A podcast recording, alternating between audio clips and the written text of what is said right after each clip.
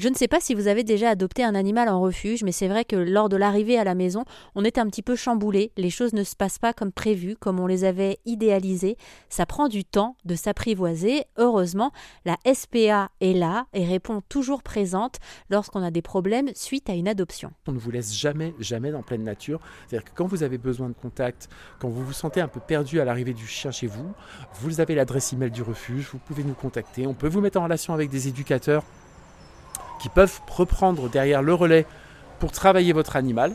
De manière positive, on y tient beaucoup, parce qu'on tient vraiment à faire d'une éducation positive et bienveillante pour qu'un lien de confiance se crée entre vous et l'animal, une réelle complicité, c'est ça qui est important. Euh, on a oublié depuis euh, de multiples, de multiples années l'éducation par contrainte.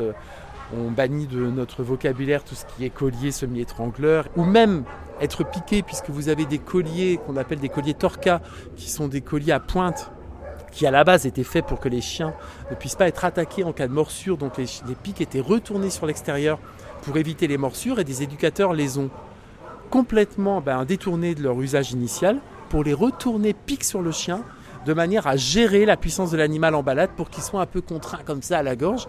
Et forcément, le chien au pays puisque le chien a mal. On fait aussi beaucoup, beaucoup, beaucoup de sensibilisation par rapport à ça. Ça nous arrive que des gens arrivent chez nous pour, avec leur chien dans l'optique de rencontrer un autre animal et de trouver un petit pote à leur, à leur compagnon. Et quand on les voit arriver avec des colliers, on tâche de comprendre pourquoi, euh, dans quelles circonstances ils les ont mis, est-ce que c'est une décision délibérée, est-ce qu'un éducateur leur a conseillé de le faire ou pas. Et donc on les sensibilise beaucoup à ça et parfois effectivement ils nous racontent que on leur a dit d'en mettre parce que pour eux c'était plus facile à gérer, mais ils n'ont pas conscience de tout ce que ça génère derrière.